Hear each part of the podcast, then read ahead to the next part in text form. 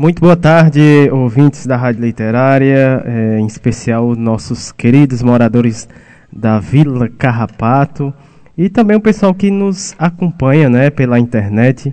Um grande abraço. O pessoal também que nos acompanha pelo podcast e também todo o pessoal uh, que também nos acompanha através da Rádio Cafundó, né?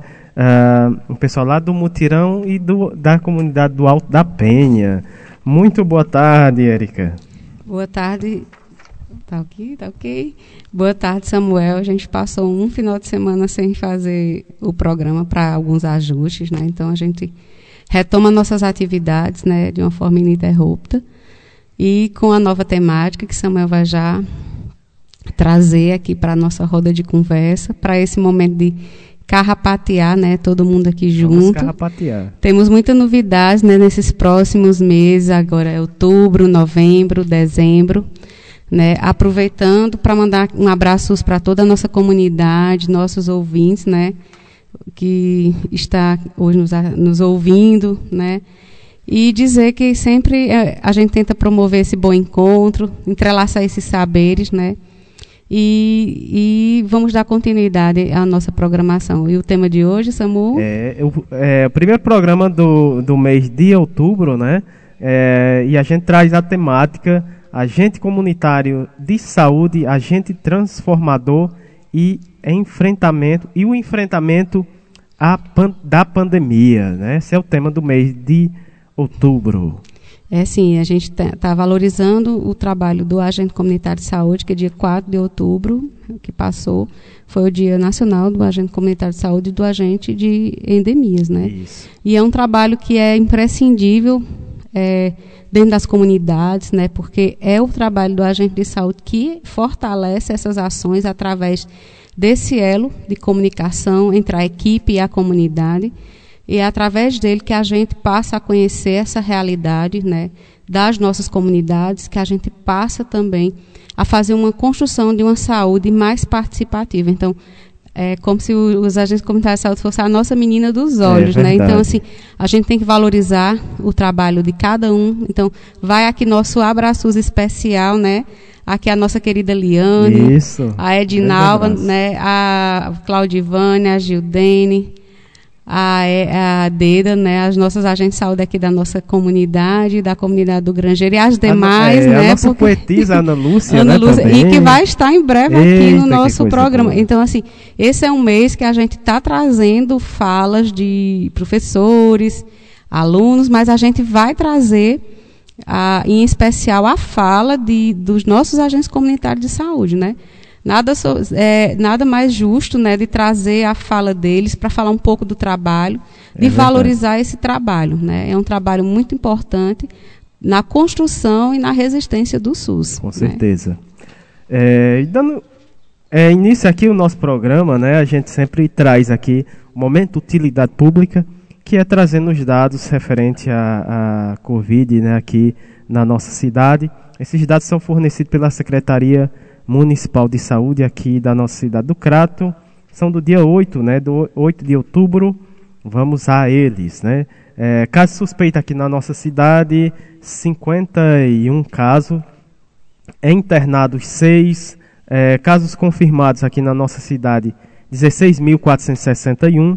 Recuperado 16.219. Ah, casos descartados aqui na nossa cidade, 31.500 e 96 óbitos aqui em nossa cidade em decorrência da Covid, é, 228 óbitos. Né? Em isolamento, 10 pessoas em isolamento. Total de notificações aqui na nossa cidade, 48.108. Né? E aí fica a, a, a, sempre as nossas recomendações, né? Do, mantendo os cuidados, né? Ainda estamos na pandemia, né, a gente comemora a, a, é, a, redução bem significativa, mas não podemos esquecer que estamos ainda na pandemia, né, é, devemos manter os devidos cuidados, o uso da máscara, né, o distanciamento, o uso do, do álcool em gel. Uh, vamos de abraços, Érica? É, vamos sim, Samuel. E hoje a A lista cada vez mais vem, vem aumentando, né? Eita. né? Em especial, quero mandar um abraço né, para a minha família, a família Formiga. Recentemente a gente recebeu né, nosso tio que, e primos que moravam lá em São Paulo e eles estão ouvindo. Eu disse que ia mandar um abraço para eles, né?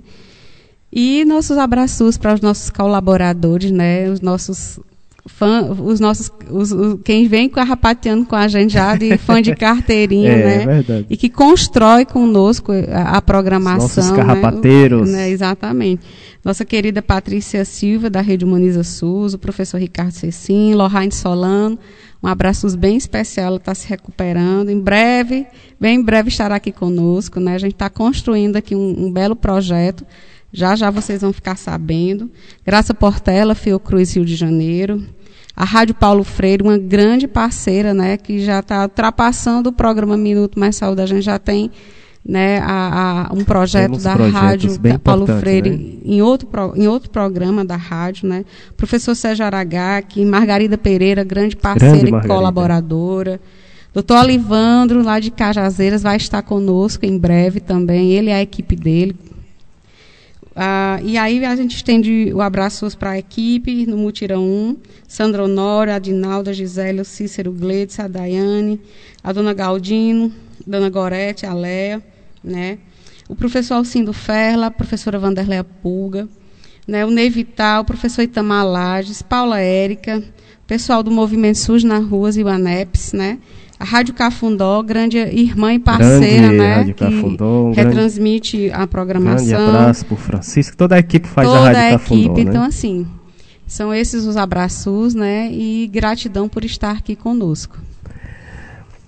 Dando continuidade aqui, vamos falar dos nossos convidados de hoje, é, que vão nos ajudar aqui a, a, fazer o nosso encontro de hoje. Né? Vamos, primeiro bloco atualidades e pandemia, vamos ter a participação da Hilda Angélica Correia. Né? É, ainda no primeiro bloco, vamos ter também a Mariana Nogueira. No segundo bloco, saúde, bem-estar e educação. Vamos ter mais uma vez ela, que sempre está aqui conosco, né? A Etna Thaís, um grande abraço, Etna. Uh, também vamos ter também a participação da Paloma Loyola Leite e do Aislan né, Ferreira Torres. No terceiro bloco, Momento Arte, Cultura, Prosa e Poesia, e o projeto RHS e também o projeto Nordestinados a Ler, que sempre está com a gente, intercalando né, quinzenalmente está conosco é, nos, nos, nossos programas e hoje é dia do projeto Prosa RHS e no projeto Prosa RHS vamos ter a participação do Marcelo Dias, né, aqui no nosso programa. Uh, ah, Para dar início ao nosso programa, vamos de música. Uh, a primeira música do programa de hoje é da, do Cidade Negra, né? O nome da música Girassol. Linda música. Uh, vamos ficar com essa música já já a gente volta com o nosso primeiro bloco.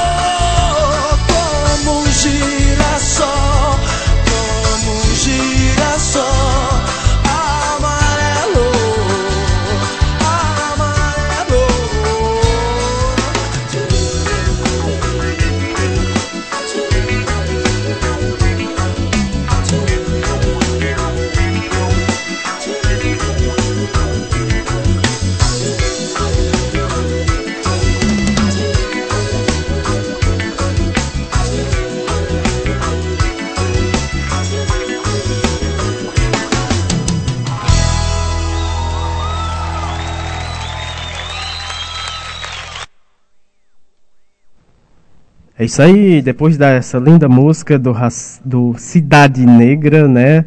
O nome da música Girassol, a gente dá início aqui ao nosso programa com o primeiro bloco Atualidades e Pandemia, né? É, nesse primeiro bloco a gente vai receber a Hilda Angélica Correia, ela que é presidente, a presidenta do Cona, Conasc, né?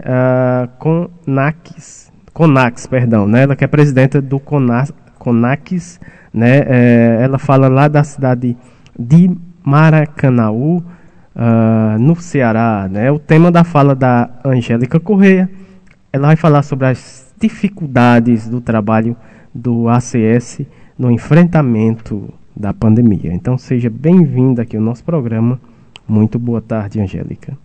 Bom dia, muito bom dia a todos os ouvintes do programa da Rádio Literário Carrapato, programa Muito Mais Saúde.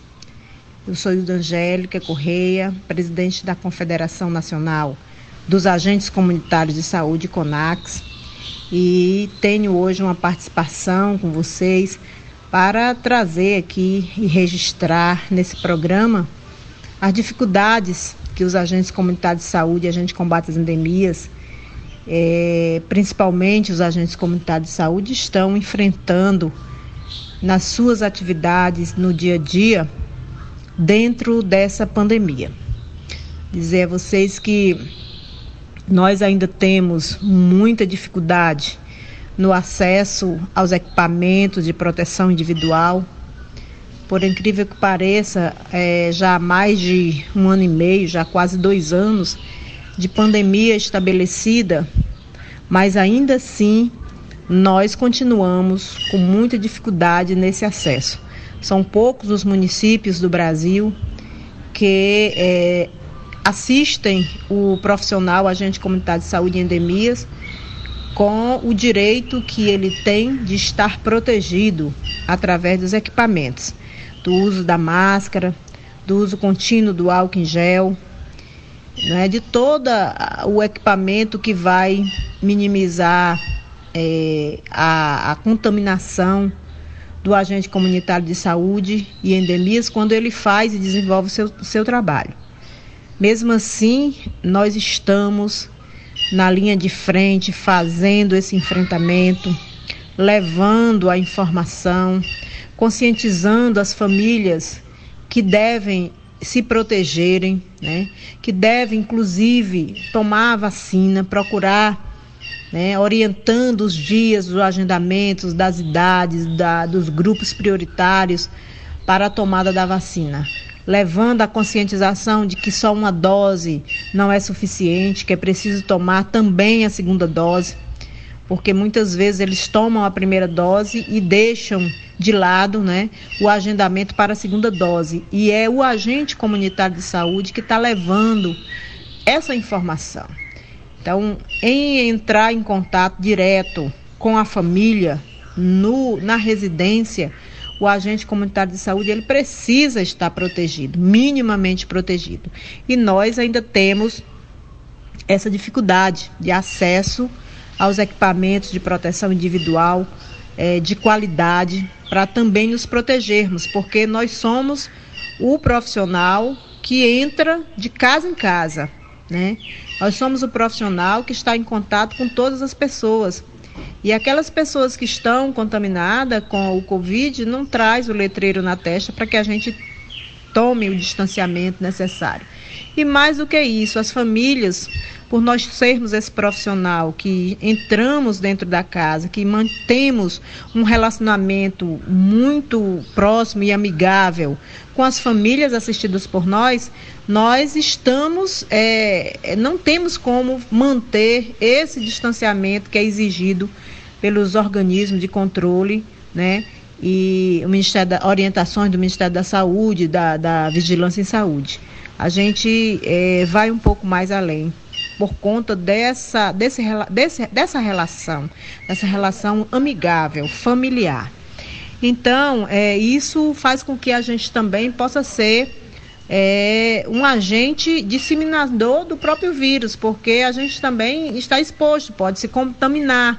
E ao se contaminar, a gente vai para as outras residências e a gente pode estar também é, levando esse vírus para as outras residências trazendo para as nossas casas também, né? Nós somos pessoas, temos família, temos mãe, temos filhos, e isso é, é perigoso para nós também, é muito arriscado.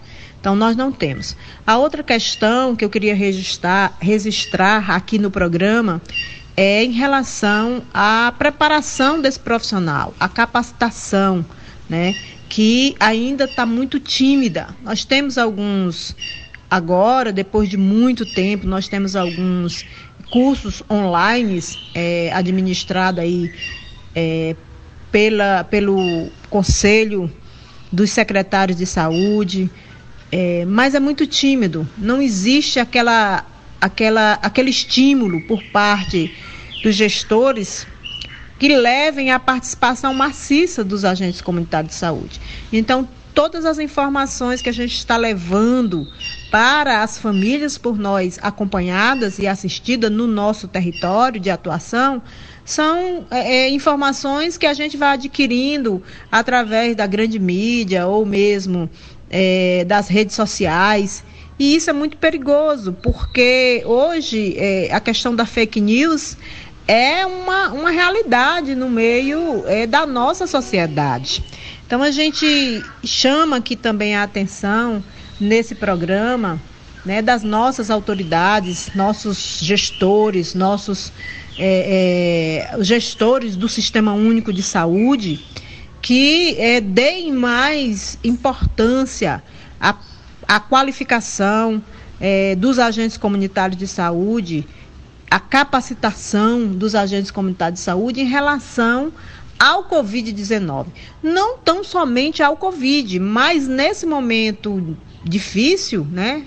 Um momento excepcional que o mundo vive, que o nosso Brasil vive, é preciso que a gente qualifique, prepare o profissional agente comunitário de saúde, porque ele é a primeira fala do Sistema Único de Saúde dentro das famílias, dentro das casas, dentro e nós acompanhamos, né, integralmente a, o cidadão brasileiro. Então a gente precisa estar bem informado, com informações reais, né? informações que respeitem a ciência, que respeitem né, a, a, as orientações da, da Anvisa, é, da, da OMS. Então, a gente precisa ser qualificado melhor, ser preparado melhor, para também assistir melhor os nossos, os nossos, vamos dizer assim, os nossos pacientes, os nossos clientes, porque é, é, é, a nossa fala é a fala primeira, é a partir de nós que eles procuram as unidades básicas de saúde, que eles procuram os hospitais, né? Então a gente precisa estar bem, bem orientado, bem informado, com informações verdadeiras, para levar para o nosso povo e, e mantê-los é, preparados também para enfrentar essa pandemia e, e vencermos, né, de forma que a gente possa protegê-los é, um pouco mais dessa agressiva, é, é, dessa agressiva doença, desse agressivo vírus. É, aproveito a oportunidade, faço aqui esse alerta aos gestores do Sistema Único de Saúde, que nós somos esse profissional diferenciado e que precisamos ser olhados com um olhar um pouco mais é, atencioso, para que a gente possa ajudar mais nessa guerra contra o coronavírus e também levar as informações para que as pessoas não fiquem é, desprotegidas das outras doenças, é, porque o momento hoje é do Covid, mas nós temos aí a dengue que está assolando, né? Principalmente agora que vai entrar a quadra chuvosa, é, se aproximando a quadra chuvosa, a dengue é, é, assolando, se confundindo inclusive os sintomas com os sintomas do Covid-19. Nós temos que é, continuar a nossa luta né, para manter é, o índice alto de vacinação das nossas crianças, né, das nossas gestantes, é, fazendo pré-natal, tomando as vacinas necessárias. Então, assim, o mundo não se resume ao Covid. O Covid hoje está no foco mas as outras doenças prevalentes também estão, continuam, né, fazendo parte da nossa rotina do dia a dia. E para isso, os agentes comunitários de saúde precisam estar é, é, preparados, estimulados, orientados a fazer bem esse trabalho, não deixando de ter o olhar é, mais focado, claro, no Covid-19, porque esse Covid que tem levado tantas vidas, né? Ontem mesmo completamos aí 600 mil vidas, né? Mais de meio milhão de pessoas morrendo por conta do Covid-19. Mas as outras doenças também continuam matando e a gente precisa ter é, esse, é, é, é, é ter essa habilidade de saber continuar o nosso trabalho e ainda mais tendo uma atenção especial para a questão do Covid-19.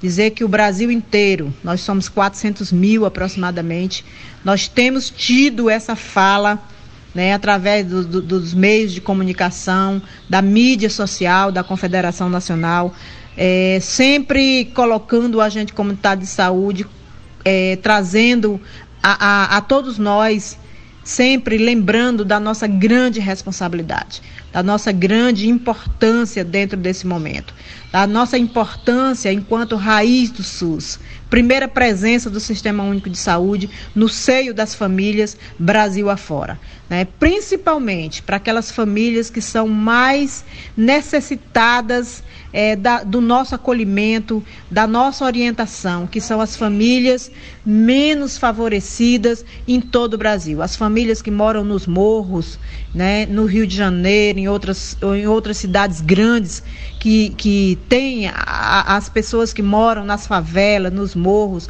os ribeirinhos na região norte, que moram em áreas indígenas, os quilombolas é, é, e tantos outros, né, que precisam mais ainda da nossa presença, da nossa fala, da nossa orientação, do nosso acolhimento. Nós temos feito isso constantemente com os nossos agentes comunitários de saúde em todo o Brasil, né? Independente da, da cobrança que exista por conta do gestor público, municipal, nacional, estadual, nós temos, é, a, nós temos uma missão que vem de dentro, que é dada por Deus, para dar esse acompanhamento às nossas famílias. Então, a gente tem provocado é, o nosso agente comunitário de saúde nesse aspecto, para que cada um, né, é, se, se empodere das informações e levem até as pessoas que precisam é, de estarem bem informadas. É, gostaria de encerrar aqui a minha fala agradecendo é, ao espaço que nos é dado enquanto Confederação Nacional.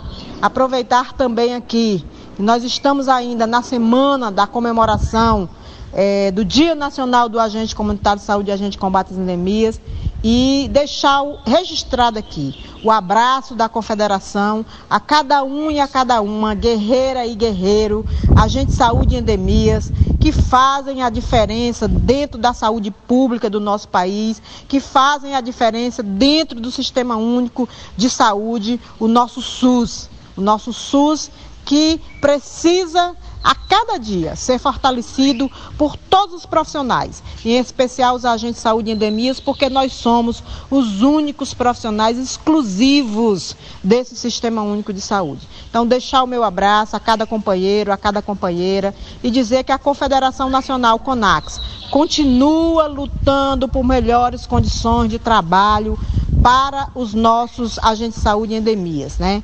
A nossa luta é constante, a nossa luta é incessante e nós continuaremos porque entendemos que somos essenciais e necessários, né?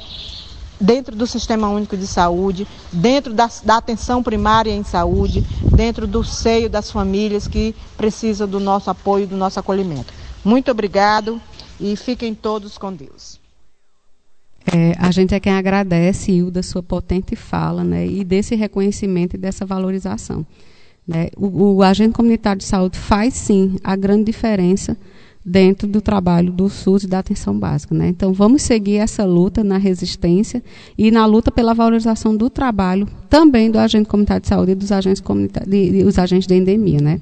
E vamos para a nossa segunda colaboradora e convidada.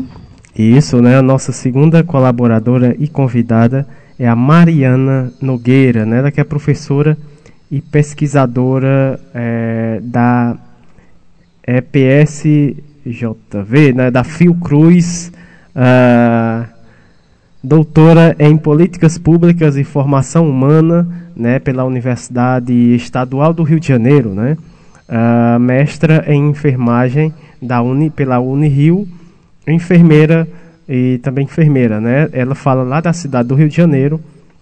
O tema da fala da Mariana Nogueira, a importância do trabalho do ACS para o SUS e no enfrentamento da pandemia. Então seja bem-vindo aqui ao nosso programa. Muito boa tarde. Hoje nós estamos vivendo no Brasil uma situação muito triste. Existem mais de 115 milhões de pessoas da classe trabalhadora que estão em situação de insegurança alimentar, ou seja, não sabem se terão o que comer hoje ou amanhã.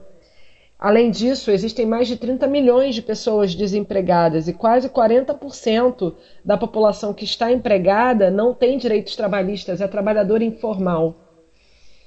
Essas questões econômicas e sociais que estão colocadas para o povo trabalhador hoje no Brasil e que não começam devido ao novo coronavírus, mas têm origem numa organização societária de, uma, é, de um país extremamente desigual e de um sistema que é extremamente desigual, a, interferem diretamente na saúde coletiva, interferem diretamente na saúde da população. Se nós não tivéssemos o Sistema Único de Saúde, a tragédia teria sido muito maior nesse momento de pandemia. O Sistema Único de Saúde é produto de lutas sociais organizadas por partidos contrários à ditadura empresarial militar, por movimentos comunitários, estudantis e acadêmicos, além de sindicatos e diversas forças políticas que constituíram a reforma sanitária. Então, o Sistema Único de Saúde ele é uma enorme conquista da classe trabalhadora tanto para a execução de ações com base no Programa Nacional de Imunizações, quanto para a realização de ações preventivas, curativas e de promoção da saúde, a atenção primária à saúde é o nível de atenção do SUS em que se pode produzir práticas coletivas e em equipe multiprofissional para o cuidado em saúde territorializado, inclusive em tempos de pandemia. Na estratégia de saúde da família, onde se inserem as agentes comunitárias de saúde, é possível a realização de ações de vigilância em saúde, de cuidado junto a grupos prioritários, de rastreamento de contatos e de produção de informação territorial em saúde. entre outros processos que contribuem para o acolhimento e cuidado junto aos usuários do Sistema Único de Saúde. Os trabalhadores ACS, que no Brasil a maioria é de mulheres, mulheres que se reconhecem pretas ou pardas, hoje em soma no Brasil em torno de 600 mil. Essas mulheres trabalhadoras e esses trabalhadores são profissionais que têm diversas e complexas atribuições que perpassam a escuta dos usuários e a promoção e a produção coletiva de cuidados. Entre essas atribuições, os ACS e as agentes comunitárias de saúde produzem ações educativas em saúde, elaboram registro e produzem também informação em saúde, realizam mapeamento da área de atuação, fazendo uma, um levantamento do diagnóstico demográfico, social, cultural, ambiental, epidemiológico e sanitário do território em que atuam. As trabalhadoras e trabalhadores agentes comunitários também realizam a oferta de cuidados e acolhimento à demanda dos usuários. Isso eles fazem tanto no território, quanto, então, através das ações domiciliares, quanto através das ações comunitárias, individuais e coletivas. A atuação dos agentes comunitários de saúde para a produção de práticas em saúde construídas a partir da vinculação com o território e com as equipes de saúde multiprofissionais é de grande relevância para a saúde coletiva. Portanto, é importante que, além da, de ressaltar a contribuição fundamental do trabalho dos agentes comunitários de saúde, das agentes comunitárias, no enfrentamento à pandemia para a recuperação da saúde, proteção, promoção da saúde da população trabalhadora, é também necessário analisar as condições em que se produz o trabalho do agente comunitário na atenção primária, na linha de frente do combate ao novo coronavírus. Os ACS, eles são trabalhadores inseridos nas equipes da Estratégia de Saúde da Família e atuam exclusivamente no SUS. Os agentes são profissionais que têm ah, atribuições diversas, né, e que além é, desse trabalho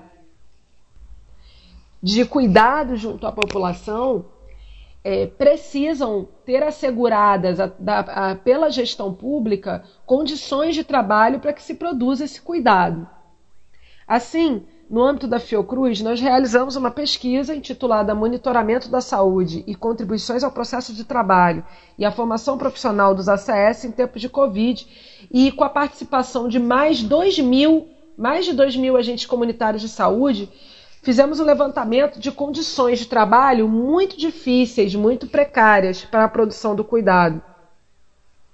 É importante dizer que o processo histórico é, de formação do trabalho dos agentes comunitários de saúde carregam lutas importantes contra a desvalorização do trabalho, contra o baixo salário, contra a falta de formação profissional.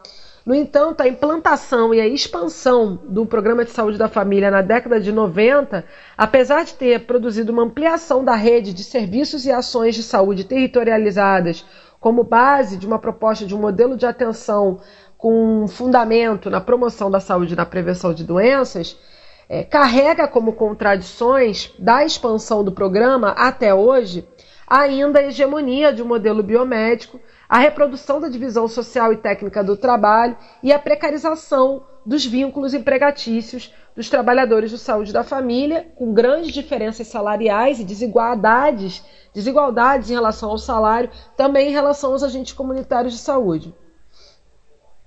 É, no momento da pandemia, é importante ressaltar que existem precariedades vividas pelas trabalhadoras ACS que estão na linha de frente e que atuam nesse nível de atenção estratégico, que é a atenção primária à saúde, para o rastreamento de casos suspeitos, para o acompanhamento da evolução da doença, no caso da Covid, e para a produção territorializada de cuidados para além da Covid. Nos casos, por exemplo, de situação de violência contra a criança, situação de violência contra a mulher, nos casos de insegurança alimentar, né, então articulando redes de apoio e cuidado e também redes de solidariedade entre os próprios trabalhadores moradores no território.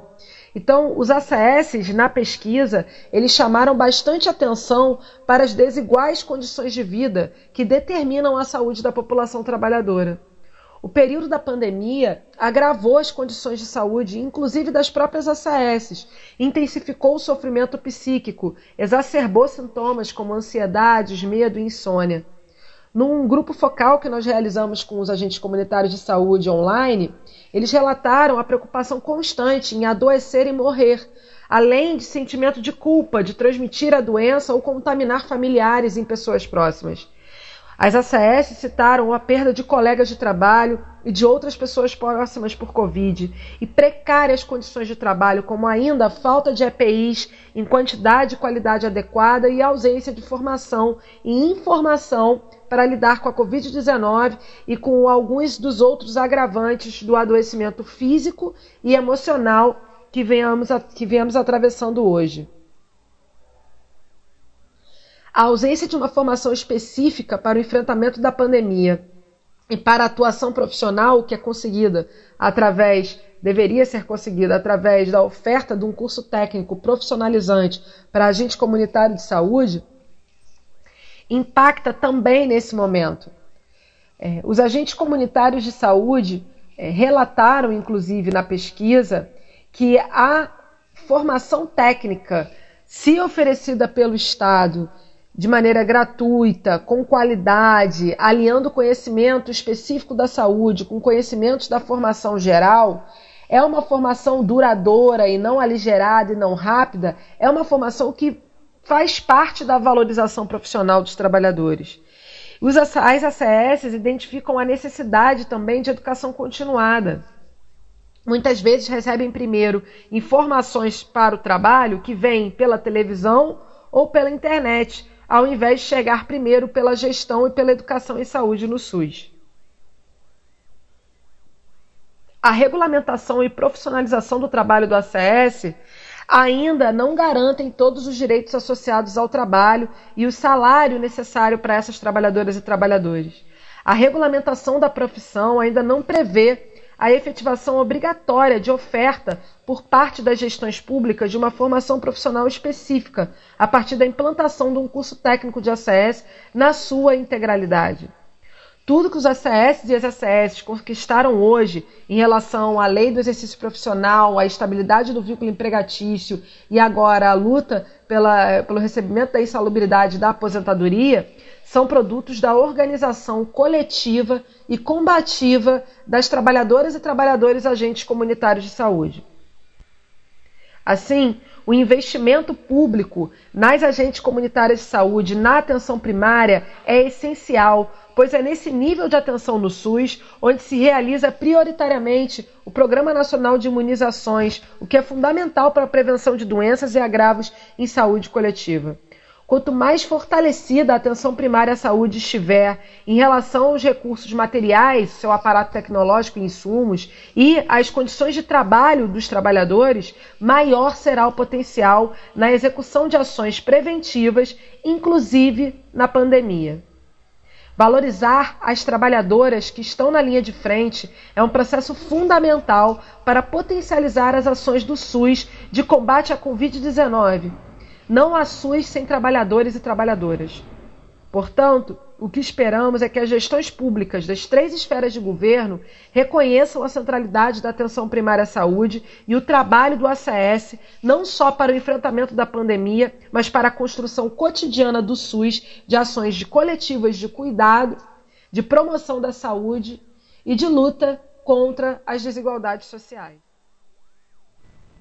Tá aí, né? Tivemos a fala da Mariana Nogueira, ela que é professora e pesquisadora da EPSJV, lá da Fiocruz, né? Uh, doutora em Políticas Públicas e Formação Humana pela UERJ, né? Universidade eh, Estadual do Rio de Janeiro e mestra, mestre em enfermagem pela Unirio. Também enfermeira, né? Ela fala lá da cidade do Rio de Janeiro o tema da fala da Mariana foi a importância do trabalho das, do ACS é, para o SUS e no enfrentamento da pandemia. A gente agradece a participação e a contribuição da Mariana aqui no nosso programa de hoje. Né? E com a fala da Mariana, a gente encerra o primeiro bloco. E, e vamos encerrar aqui o nosso primeiro bloco com música, né? Essa próxima música é, tem o um nome Guacamayo. O nome da música é Guacamayo, do grupo Danit. Vamos ouvir essa linda música.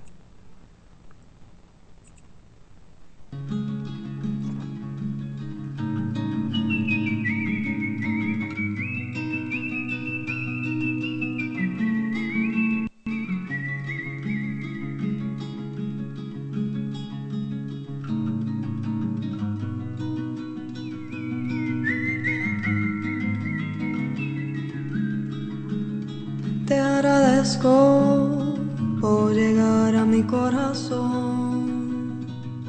Hermosa criatura de viento, te agradezco por volar en mi interior. Tus colores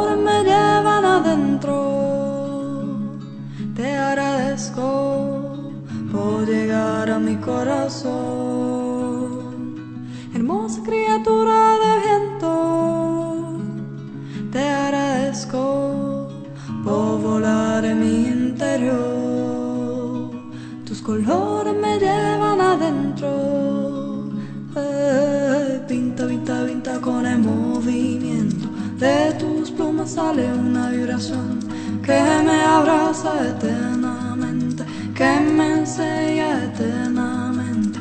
Pinta, pinta, pinta con el movimiento.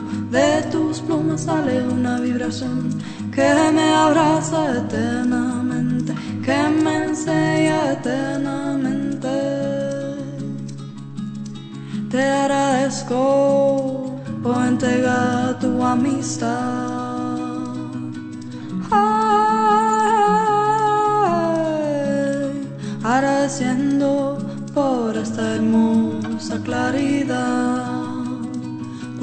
Confianza y en la luz. Te agradezco por entregar tu amistad. Ay, agradeciendo por esta hermosa claridad, por la confianza y en la luz.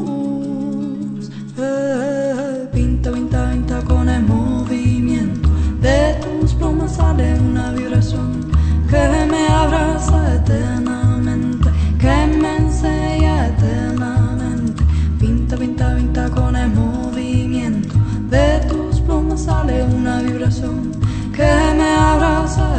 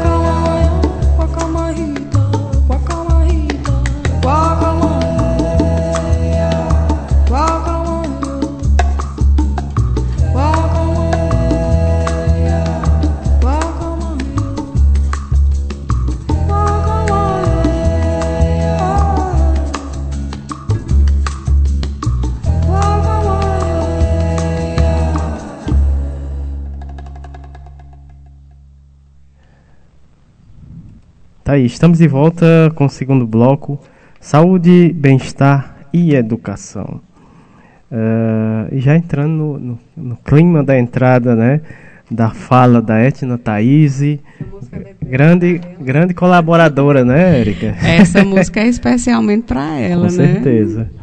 Uh, o tema da primeira apresentando, né, a, a nossa querida Etna Thaís, ela que é instrutora de artes orientais, Tai Chin Quan e Chin Kun, né, também facilitadora de meditação, auriculoterapeuta, psicóloga na saúde pública de Blumenau há 27 anos, com projeto de práticas integrativas na área de saúde mental. Essa é a nossa Etna Thaís, ela que fala diretamente lá de Blumenau, Santa Catarina, né? O tema da fala da Etna hoje é os elementos de nossos movimentos: metal, alimento da energia da, de vida. Vamos ouvir a Etna Thaís. Seja bem-vinda mais uma vez, Etna. Muito boa tarde.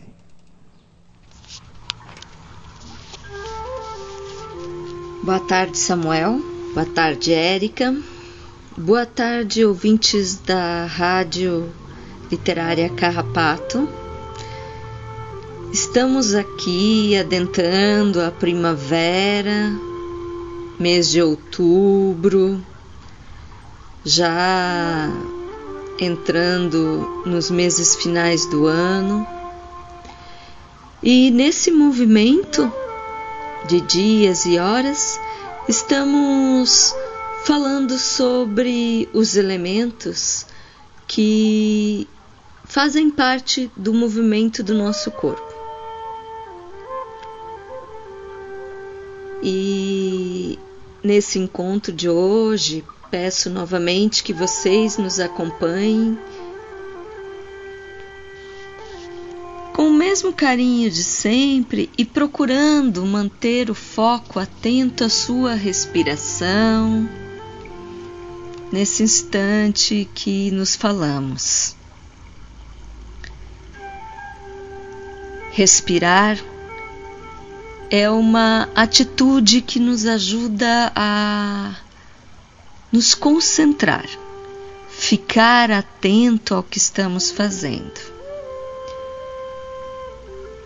E quando nós estamos mais atentos, mais concentrados, os nossos pensamentos tendem a ficar mais tranquilos, mais claros, e nós conseguimos compreender melhor o que acontece ao nosso redor, o que ouvimos. E se nós conseguimos compreender melhor, nós conseguimos adotar posturas mais saudáveis para a nossa vida. Então hoje, junto com o elemento terra, água, ar e fogo, vamos falar um pouco do elemento metal e como ele se ele contribui para a condição saudável do nosso organismo. É, o metal ele está presente em muitas, muitos objetos, muitos locais da nossa vida, né? Ele está em, presente em objetos da nossa casa e na construção da nossa casa ou dentro da nossa casa que nós usamos, né? É, está presente nos nossos banheiros, cozinhas, às vezes algum objeto no quarto. Um objeto na sala. Está, está presente também no ambiente, nos minerais que formam o solo, que alimentam plantas, plantas que por sua vez crescem e nos fornecem oxigênio, sombra, flores e outros alimentos.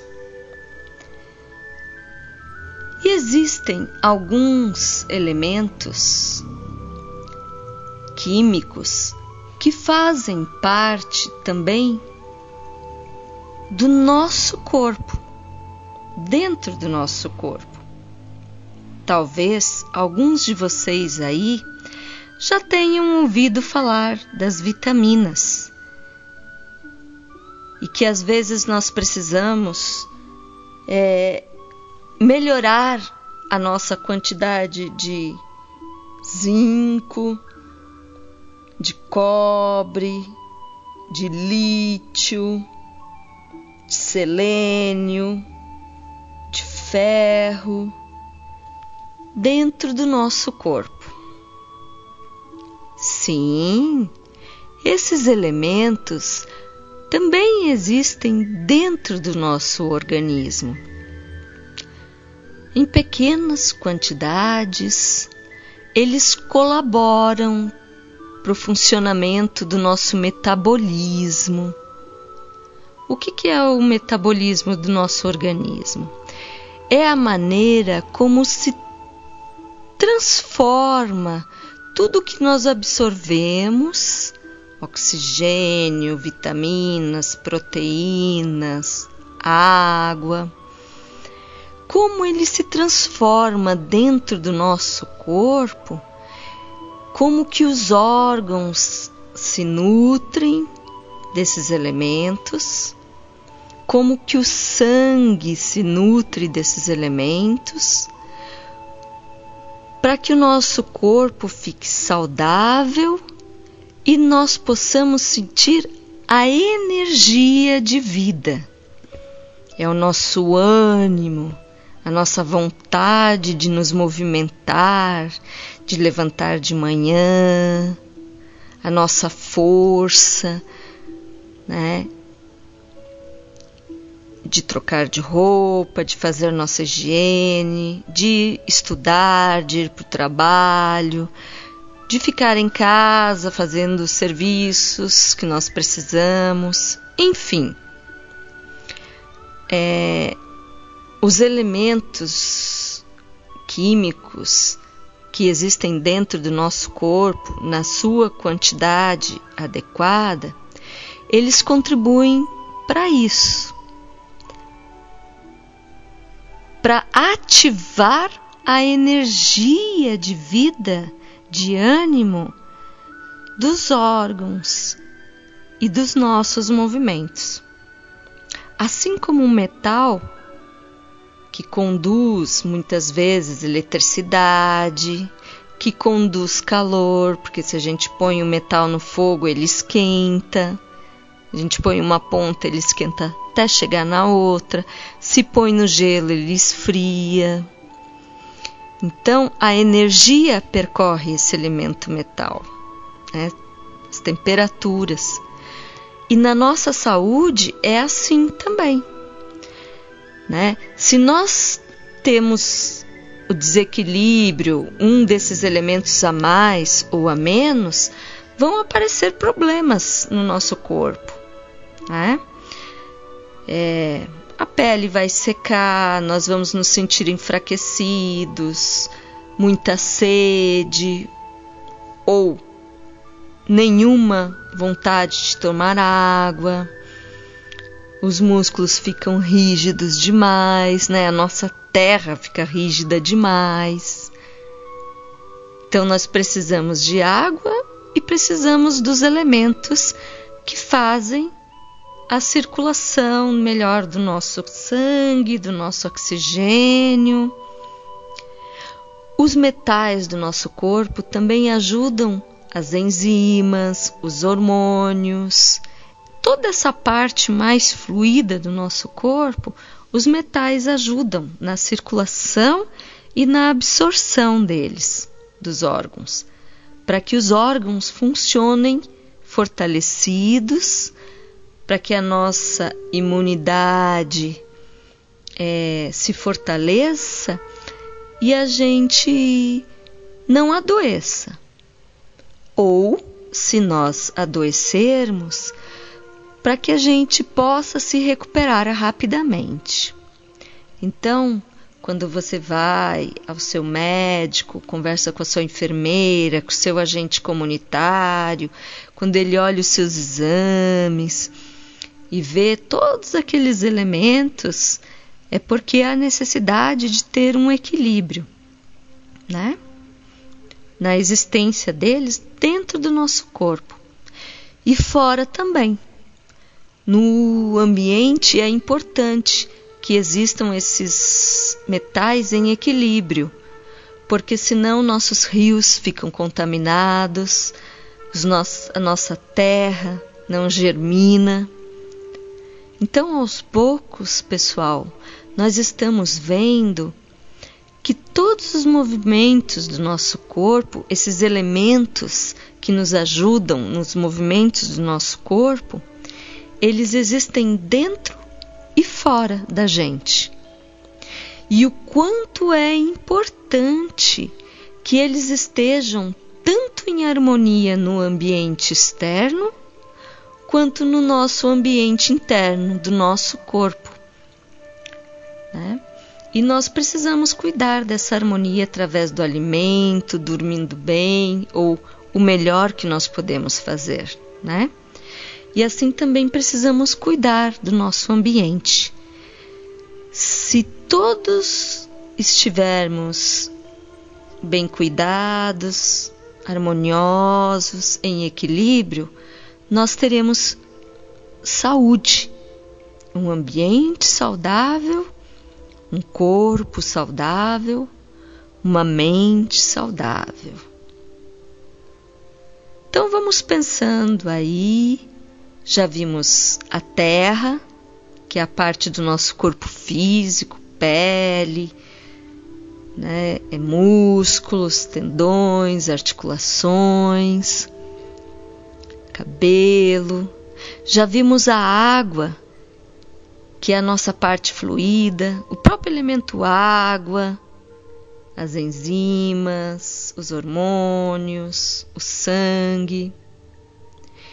Vimos o ar que existe através do oxigênio que respiramos e que faz com que o nosso sangue circule melhor quando entra através das nossas narinas, chegando até o nosso pulmão. Vimos o fogo, que é a nossa temperatura que aquece o nosso corpo, nos deixando com uma sensação de aconchego, de bem-estar, ajuda a relaxar os nossos músculos, favorece os nossos movimentos. Então, todos esses elementos em harmonia ajudam a nossa saúde. E no próximo encontro, nós vamos ver o elemento que abraça todos esses elementos.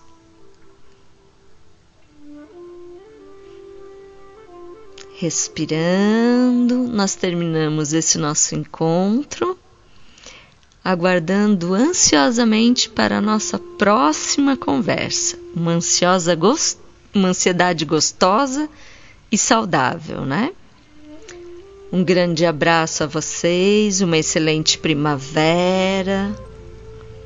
Tenham um bom final de semana. Um beijo no coração de cada um.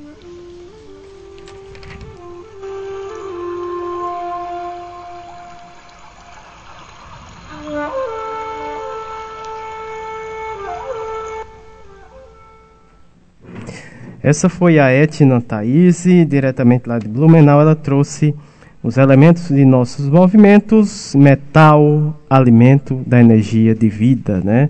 Grande abraço, Etna, que está na escuta do nosso programa nesse momento. E claro, a gente já vai estar na expectativa, Etna, do próximo, é, nosso próximo encontro, né? Grande abraço, Etna. Uh, dando prosseguimento aqui aos nossos convidados e colaboradores. Próximos são, é, é, primeiro a Paloma Loyola Leite, ela que é estudante de enfermagem pela URCA, e depois vamos ter a fala do Aislan Ferreira Torres, né, que é estudante de enfermagem pela URCA também, né? São lá da cidade de Iguatu. Uh, o tema da fala dos dois, eles vão falar sobre o podcast uh, Coisas de Adolescente, Construção, Impacto e Perspectiva, não é isso, Érica? É sim, e desde já, assim, a gente fica muito feliz quando a gente traz né, as experiências da URCA Iguatu, uma grande parceira né, com cursos de graduação, né, e da extensão e os próprios professores. Então, assim, a Urca da Iguatu já é aqui de casa, né, já, já é faz é parte do programa. Então, a gente fica muito feliz e, e mostrar a importância, a relevância da URC Iguatu, principalmente no curso de enfermagem, com belíssimos projetos, com intervenções positivas dentro da comunidade e da região que compõe a região de Iguatu. Então, minha gratidão e sempre teremos espaço para vocês para estar tá dando essa contribuição Com certeza. e essa construção colaborativa aqui na nossa programação. Gratidão. Pois agora vamos ouvir, né, primeiro a Paloma Leite e depois o Aislan uh, Ferreira. Então sejam bem-vindos aqui ao nosso programa. Muito boa tarde. Oi, oi, gente. Eu sou Paloma Loyola, acadêmica de enfermagem da Universidade Regional do Cariri, da Unidade Descentralizada de Iguatu estou no sétimo semestre. Vamos falar aqui um pouquinho para vocês sobre o nosso podcast. Mas antes disso, eu vou pedir para que meu amigo se apresente também. Oi, oi, gente. Meu nome é Aislan Torres. Eu também sou acadêmico do curso de enfermagem da Universidade Regional do Cariri, unidade descentralizada de Iguatu, também cursando o sétimo semestre. Hoje a gente veio aqui no programa Minuto Mais Saúde da Rádio Carrapato para falar um pouquinho sobre o nosso podcast. Nós tem como título Coisa de Adolescente. Então, como o próprio nome ele é bem sugestivo, a gente fala de saúde e, e une com os adolescentes. E por que, que a gente pensou nisso? Porque o podcast ele é um programa de áudio né? E muito parecido com uma rádio. São pessoas conversando sobre diversos assuntos. E nós escolhemos o assunto saúde e as coisas relacionadas à saúde para abordar em uma linguagem acessível aos adolescentes. E nós escolhemos esse público em específico por saber que eles utilizam muito essa plataforma, né, por ser mais dinâmica, só precisa do acesso à internet a qualquer hora, de qualquer lugar, você pode escutar e reescutar, né? Escutar novamente. Então tem esses benefícios. Agora a gente vai falar um pouquinho para vocês sobre como a gente constrói, né? Como é esse processo. A Aislan vai falar para vocês. Isso mesmo, gente. Então, inicialmente, a gente fez uma coleta através de um formulário online com os adolescentes matriculados em duas escolas localizadas no município de Iguatu, e aí esse formulário ele contemplava questões referentes à alimentação saudável, exercício físico, controle do estresse, sexo e sexualidade. E a partir da análise desses dados foram elencadas temáticas que se mostraram como demandas apresentadas com base nas respostas dos adolescentes.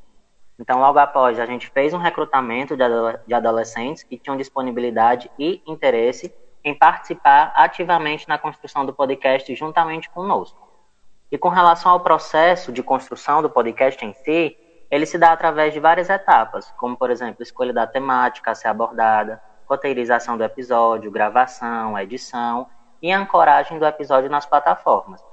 Então, a gente faz a escolha da temática com base nas demandas apresentadas pelos adolescentes durante o preenchimento do formulário.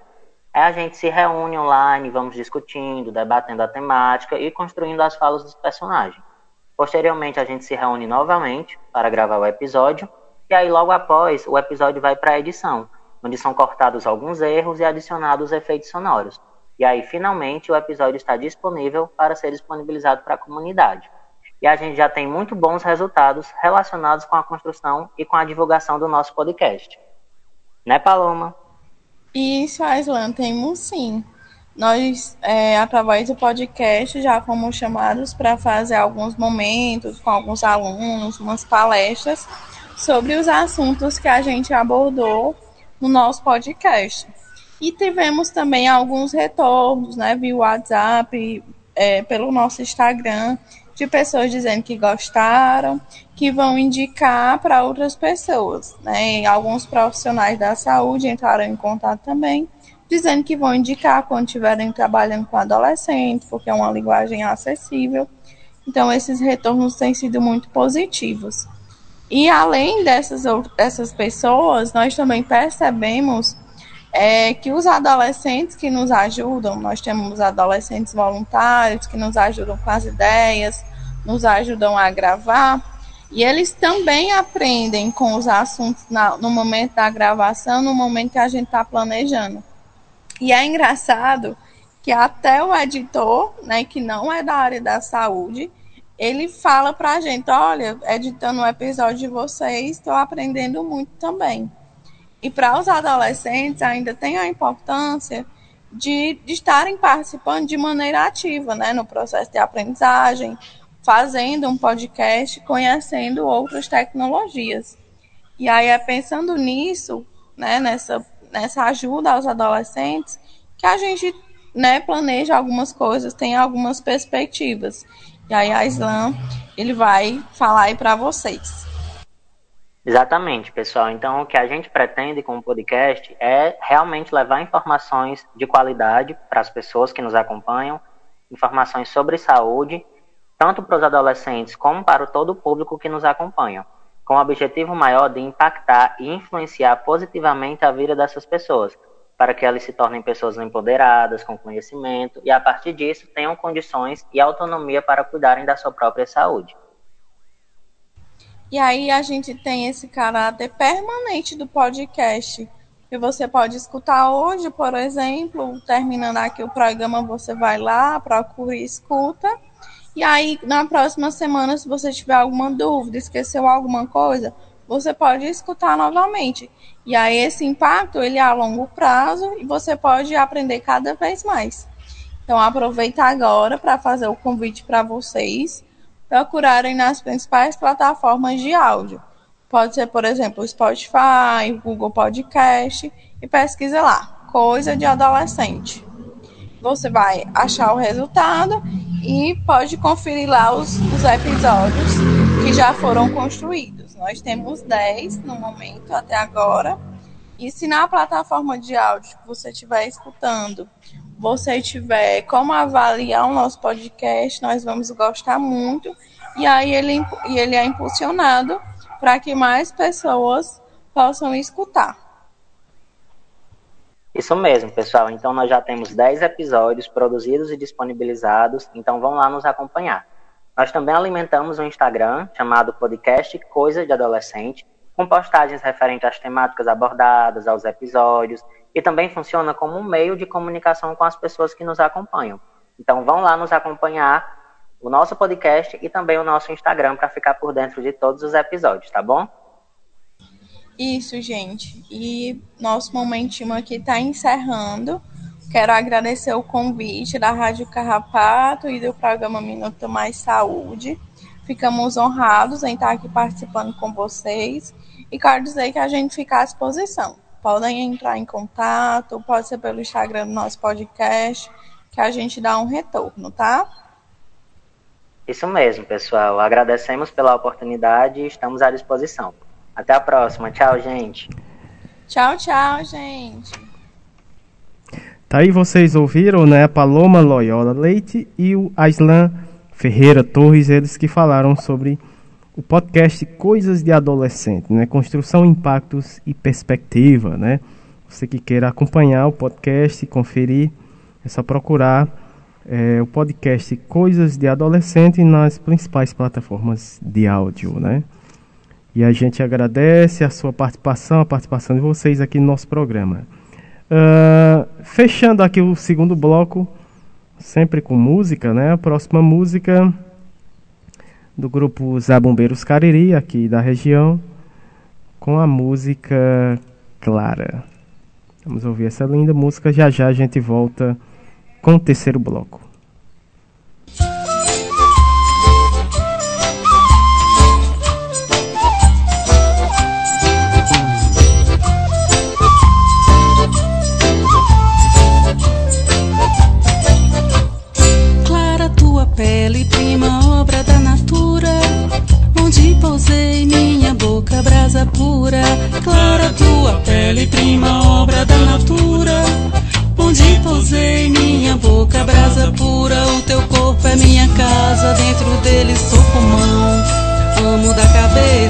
Teus pés de coração.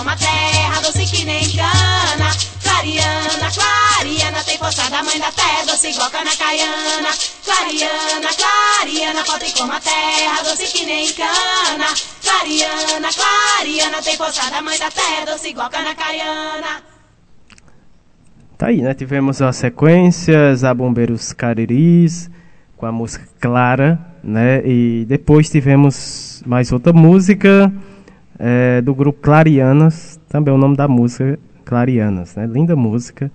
A gente retorna aqui com o terceiro bloco, momento arte cultura, prosa e poesia. E quinzenalmente temos o projeto é, Prosa RHS e também o, o projeto Nordestinados a Ler. Né? É, um grande abraços para os nossos parceiros, o pessoal da Rede Humaniza SUS também, para Luciana Bessa, né, do blog Nordestinados a Ler.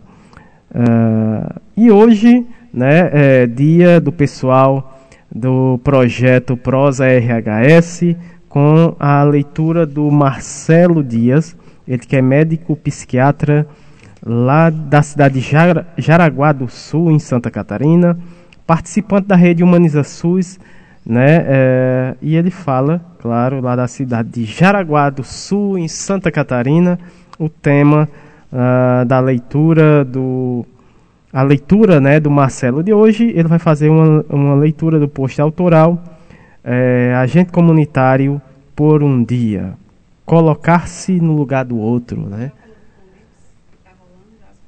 É, daqui a pouco, né? Tu, tu fala do, do Fundips. Daqui a pouco a gente vai falar sobre o, o evento, né? O Fundips, que já está acontecendo as pré-oficinas, né? É, o Fundips, né? Que é o Fórum Nacional de Diálogos e Práticas Interprofissionais em Saúde, né? Já já a gente vai falar mais sobre esse importante evento que está já começou, né? já começou o movimento e vamos até 2022. É, vamos com o nosso querido Marcelo Dias, ele vai fazer a leitura do post autoral Agentes Comunitários por um Dia, colocar-se no lugar do outro.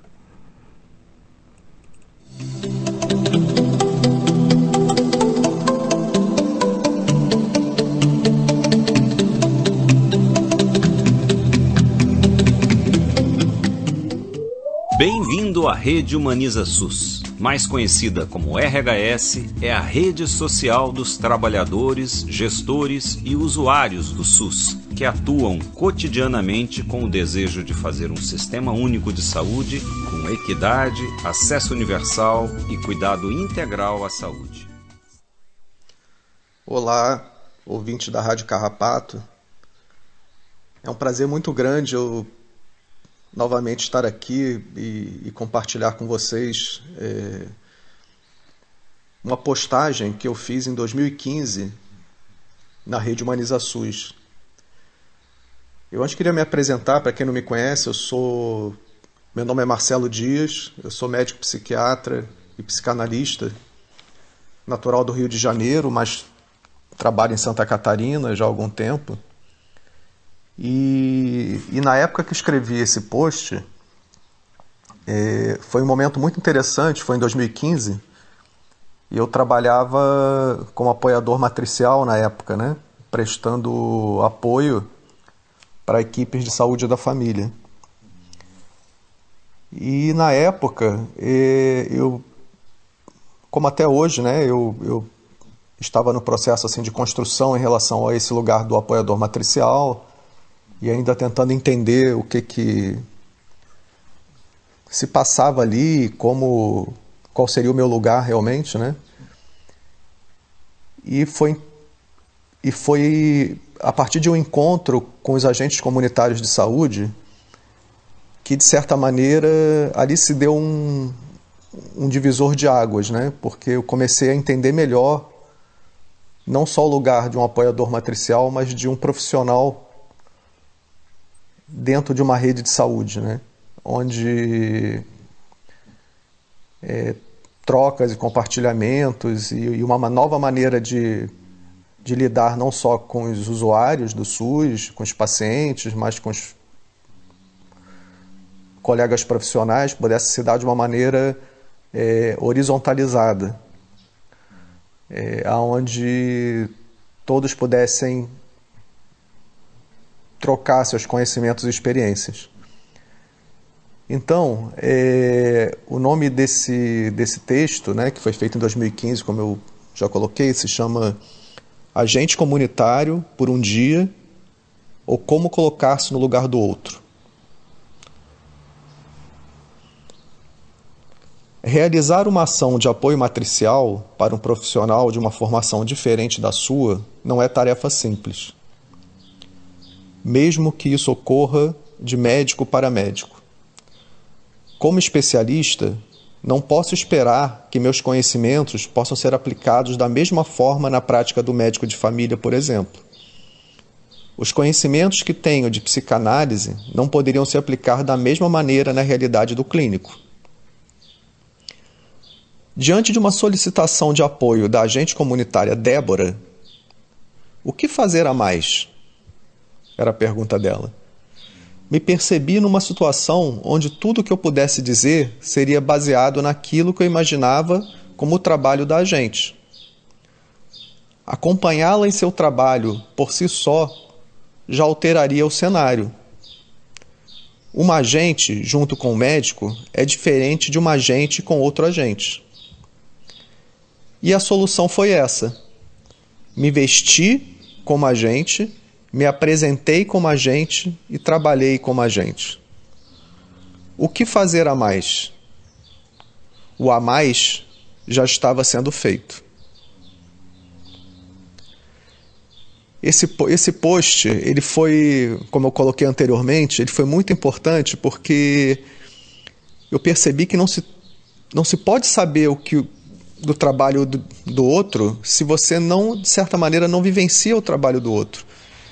E exatamente é, é, esse o trabalho do agente comunitário, né? onde ele, ele mais do que ninguém vivencia o próprio território, o que se passa ali no território, e alguém que possa realmente melhor falar do território não existe do que ele próprio. E então eu comecei a, a me dar conta de que é, isso começou a se repetir em outras, em outras relações de trabalho, que não se pode saber exatamente como ajudar o outro se você não se coloca naquele lugar e você não entende completamente o que se passa. E aí eu queria deixar a minha, a minha mensagem para vocês nesse sentido de que é,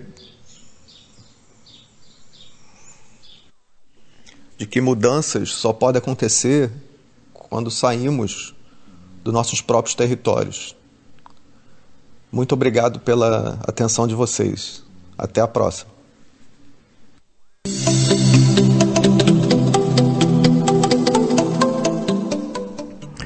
Tá, aí tivemos uh, importante depoimento né, do, do Marcelo Dias. Ele falou sobre a importância dos agentes comunitários, né? Ele foi agente comunitário por um dia, né? Olha aí que interessante, né?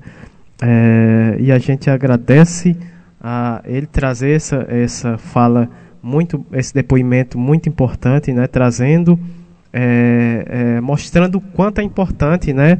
É, esse trabalho dos agentes comunitários de saúde, né, Erika? É sim, Samuel, é assim, gratidão, belíssima fala e assim, é bom quando a gente se coloca no lugar do outro, quando a gente valoriza o trabalho do outro, né, do colega, né, porque a gente trabalha com sentimento de equipe, cada um tem a sua importância, a sua relevância nesse trabalho, né, e o agente de saúde ele é pioneiro nesse trabalho de comunidade nós que fazemos hoje a estratégia saúde da família, a gente surgiu depois. É, o, o, tudo começou pelo trabalho do agente comunitário de saúde, que por sinal começou aqui na, na, no Ceará, né, um trabalho de promoção, prevenção do combate na época à mortalidade infantil. Então, quando a gente começou, era um trabalho né, de base nas comunidades, nas orientações, né, na distribuição da, do soro caseiro ou também da colher medida. Então, quem é agente de saúde do começo sabe muito bem o que eu estou falando, né? É, tantas e tantas pessoas foram orientadas, né? Tantas e tantas crianças também foram salvas como essas medidas né, que vinham no início da, da, da, do programa. Hoje ele está junto e misturado né, dentro da, do que a gente chama de estratégia saúde da família, né, dentro da atenção básica, atenção primária, dentro e à frente dessa política que é o SUS, né, que não se, não se dissocia, resiste, e o agente de saúde ele é né, essa grande força de trabalho, uma força que movimenta, uma força que transforma. Né? Então, sem o agente de saúde, a gente, enquanto equipe, a gente não mobiliza, a gente não conhece, não identifica as reais necessidades desse território, dessa comunidade, porque ele é o, o porta-voz mesmo da equipe, e esse elo de ligação entre a equipe e a comunidade. Mas a equipe precisa também estar junto e misturado dentro dessa comunidade. Não se faz saúde só dentro de um posto de saúde. A gente tem que sair e ver e ouvir, né? E, e identificar as necessidades dos usuários da nossa comunidade, a partir da fala deles. É assim que a gente constrói um SUS mais forte, um SUS para todos, todas e todos, né? E é assim que a gente está ressaltando e, e, valorizando o trabalho, ouvindo os agentes comunitários de saúde. A gente hoje trouxe a Hilda, né, a presidente uhum. do CONAX, e tantas e tantas falas que ainda vão vir, né? E dizer que esse programa é dedicado a elas, né? É, e aí será feito também com elas, né? Com, com elas e eles, né? com os agentes comunitários de saúde. Dizer da nossa felicidade de poder estar né, nessa divulgação do trabalho. E falando agora que Samuel falou recentemente sobre o Fondips, né? Isso. É, o Fondips vai ser um fórum, né?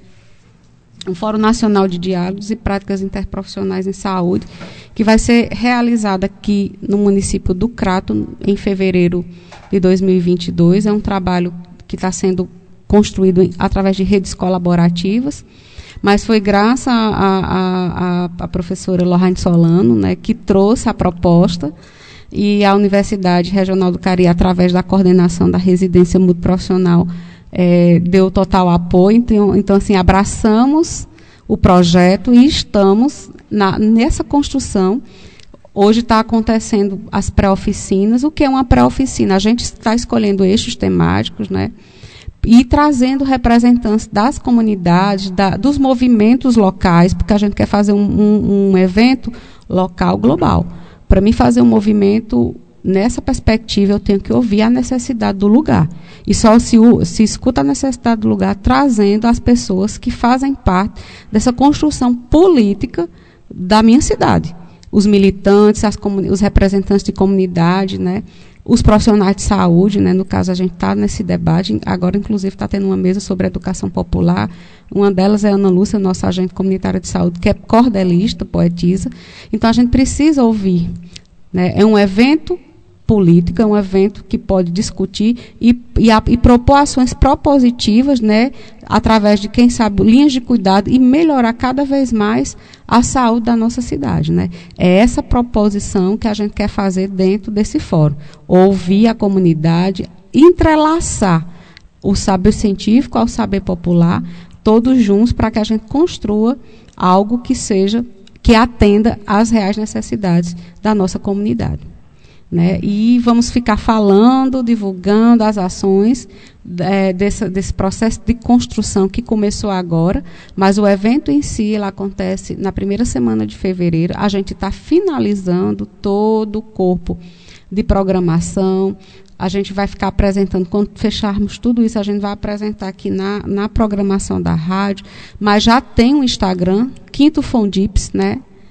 É, já está lá disponível alguma, algumas orientações, né? A gente está esperando fechar editais, vai ter espaço de oficinas, vai ser de forma híbrida, né? Vamos ter convidados, né? Vamos, vamos a gente tá, vai trabalhar para trazer pessoas que já estiveram aqui conosco, né? Estamos nesta nesse processo bem de, de, firmeza, né, de construção de que já está sendo feito esse movimento de força. E força é movimento e transforma. Não? Então a gente vai ficar tá sempre divulgando o Fondips, né? E trazendo mais novidades para vocês. Gratidão. Vamos de, de que mais, Samuel? Vamos, vamos é, é, de abraços agora, né? O programa encerrando, a gente vai agradecer mais uma vez a audiência né, a participação dos nossos colaboradores, né, e vocês que estão sempre com a gente, é, nesse carrapatear todo, todo, toda tarde de sábado nesse encontro para carrapatearmos, né, Erika? É sim, e lembrando que sábado que vem nós temos a nossa feira do carrapato, né, Samu? Isso, dia 16, né, mais uma edição da feira da FEPROAF, a nossa feira E aqui. paralela à feira temos o Saúde na Feira, Tem- né? Vamos ter mais uma edição do podcast Saúde, Saúde na, Feira, né? A gente apresenta os últimos e renova e, e constrói novos. E vamos de abraços e o abraços hoje novamente para a nossa querida Patrícia Silva, da Rede Humaniza SUS, professor Ricardo Cecim, Lohane Solano, Graça Portela, lá da Fiocruz, Rio de Janeiro, a Rádio Paulo Freire, né, da Universidade Federal Grande do Pernambuco, né? professor Sérgio Aragac, Margarida Pereira, doutor Olivandro, né, é, eu recebi uma mensagem de um dos agentes comunitários lá do Mutirão. Ela, ela mandou um oi, mas não disse quem era. É, e mas vamos lá, o abraço para o pessoal da, o, do Mutirão de Cajazeira, Sandra Honório, Adinaldo, a Gisele, o Cícero, o Gledson, a Daiane, Dona Galdino, Dona Gorete, a Léa, o professor Alcindo Ferla, a professora Vanderleia Pulga, Ney Vital, né, lá da Rádio Grande Ney. Asa, Rádio Cidade, no Rádio programa Cidade. Asa Branca, né, Petrolina, Pernambuco. Professor, nosso querido professor Itamar Lages, vai estar conosco professor. também no Fondix, Eita, né? que coisa boa, De forma. Virtual. Nossa querida Paula Érica, a ANEPS, né? Movimento SUS nas ruas, o, a nossa co-irmã Rádio Cafundó, que vai Grande retransmitir abraço, a nossa programação, Jaqueline Abrantes, a professora Rocineide, lá de Fortaleza, a professora Vera Dantas, o Rai Lima, Gen- gente que está somando força para uma construção de um projeto que em breve a gente vai começar a falar um pouquinho É. para vocês. Aguardem, temos muitas, muitas Eita, novidades, é né? novidade muito bacana, né? Estamos aí no processo, já está começando a ganhar um corpo, né? Já está ficando bem bacana. Em breve a gente vai estar divulgando essa novidade, né? E dizer que sempre é, é- é, a gente tenta e, e faz esse bom encontro com vocês, né? Todos os sábados. Aqui está um calor bem, um calor bem humano, né? A gente já começou a entrar nos bros setembro, mas assim faz parte, né? Desse processo. E vamos seguir. Mandar um abraço para o pessoal, claro, aqui da comunidade do, do nosso Carrapato, também as comunidades vizinhas, né? Vila Gregório, Vila André Pinheiro Pedrosa, Vila Nova Belo Horizonte, Vila Novo Horizonte, pessoal do Novo Lameiro. Grande abraços. É, também para é, UBS Verônica Couto, né? Todos os profissionais também estão na escuta. Nossa agente de saúde, Ana Cláudia, também está na escuta. Um grande abraço para essa turma. E tem, que- tô tem que lembrar uma coisa, Samuel, já esquecendo. É, dizer que a gente já começou né, a- os trabalhos do Outubro Rosa, que as mulheres procurem é, o serviço de, de prevenção. Alguns postos estão sendo abertos em horário estendido para atendê-las da melhor forma possível. Então, contactar o agente de saúde, vamos se cuidar, né? não só no mês de, de outubro, mas o cuidado da, da saúde da mulher é diário, ele é uma rotina, mas a gente fala porque existe e- essa campanha intensificando mais as ações voltadas para a saúde da mulher. Né? Então, procurem seu agente de saúde, procure as unidades de saúde. Outra coisa que a gente está divulgando é a- as vacinas, né? os agendamentos. A gente pede que as pessoas, quando se agendarem, cumpram e vão fazer essa vacina para não perder a oportunidade. Né? Então, já estamos com a faixa etária de 13 anos, né? Então, já, já, muitos já se caminhou e a gente precisa caminhar cada vez mais. Embora os números de, de óbitos eh, estão sendo bem significativos. 600 mil óbitos são 600 mil vidas, não são números, são vidas. Né? A pandemia ainda está aí, mas a gente precisa ter esse cuidado, né? repensar nosso papel né? nessa, nessa, nessa política de saúde, né?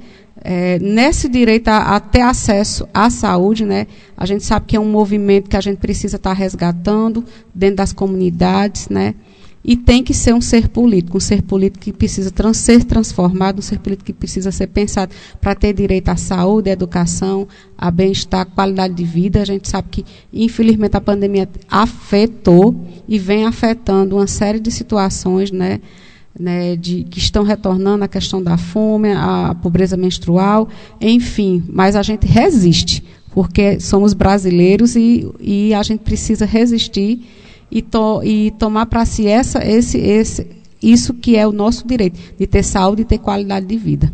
nenhum a menos, né? Pois aí, viva o SUS, né? E viva o SUS. Né? Agradecendo aqui aos nossos colaboradores e convidados do programa de hoje, a Hilda Angélica Correia, também a Mariana Nogueira, a Etna Thaís, também a Paloma Loyola Leite e o Aislan Ferreira Torres e ao Marcelo Dias. Esses foram os nossos convidados e colaboradores do programa de hoje, né? Nosso programa está encerrando por hoje. A gente agradece a todos os nossos ouvintes, também o pessoal que nos acompanha pelo podcast, pessoal da Rádio Cafundó também, que estão nos acompanhando, né? E até o próximo sábado com mais um programa, com mais um bom encontro, uh, sempre nas tardes de sábado, todos juntos para carrapatearmos juntos né, no programa Minuto Mais Saúde. Até o próximo sábado. Um grande abraço para todos. E vamos ficar aqui com é, essa música de encerramento, né? Reza do Fogo, do grupo Alé de Maria.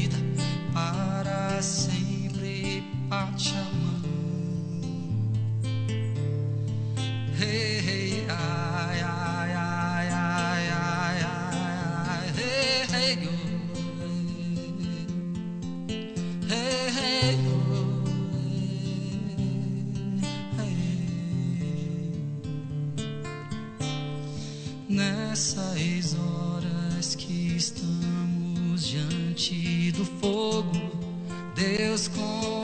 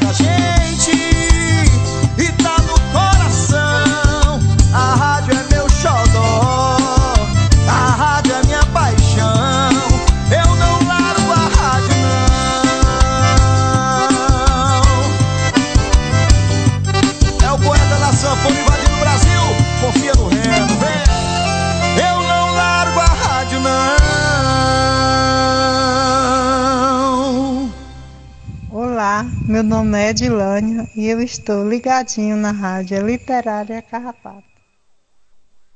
Participe da melhor programação. WhatsApp 21 56 29 39. O dia passa e a gente acaba se esquecendo de uma coisa super importante: lavar as mãos. Está certo, você deve fazer isso se sente que encostou em algo que deixou suas mãos sujas, se vai ao banheiro e também antes de almoçar. Mas sabe, não é só nesses casos que precisamos manter as nossas mãos limpas.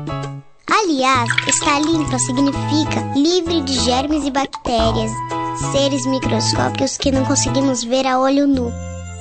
E para deixar as suas mãos limpas de verdade, você precisa lavar as mãos sempre que voltar de algum passeio. Quando chega em casa das ruas, se coçar os olhos, mexer na boca ou no nariz, se encostar em algum machucado ou sangramento. Ufa, quanta coisa! Mas além de saber quando lavar as mãos, também é muito importante conhecer como lavar as mãos corretamente. E você sabe como? Simples, basta passar sabonete até formar espuma e esfregar muito bem a palma e as costas das mãos, o vão entre os dedos e embaixo das unhas. E depois é só enxaguar e secar todos esses mesmos cantinhos muito bem. Agora sim você pode dizer que sua mão está limpa. Tchau, tchau!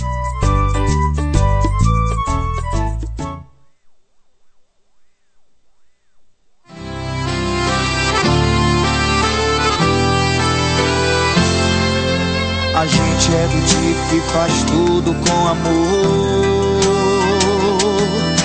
Que carrega nas veias o DNA de vencedor.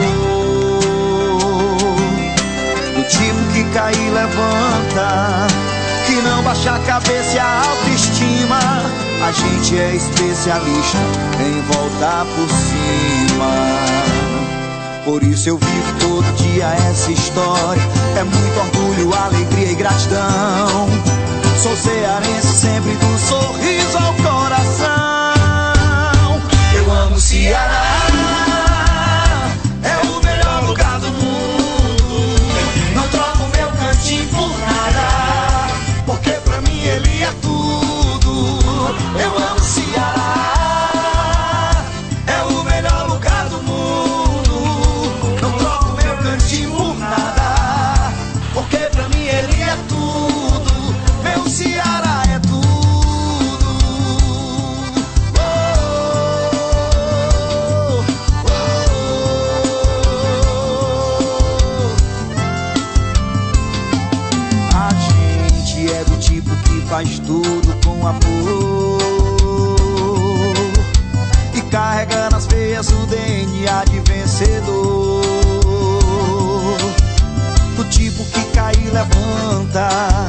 Que não baixa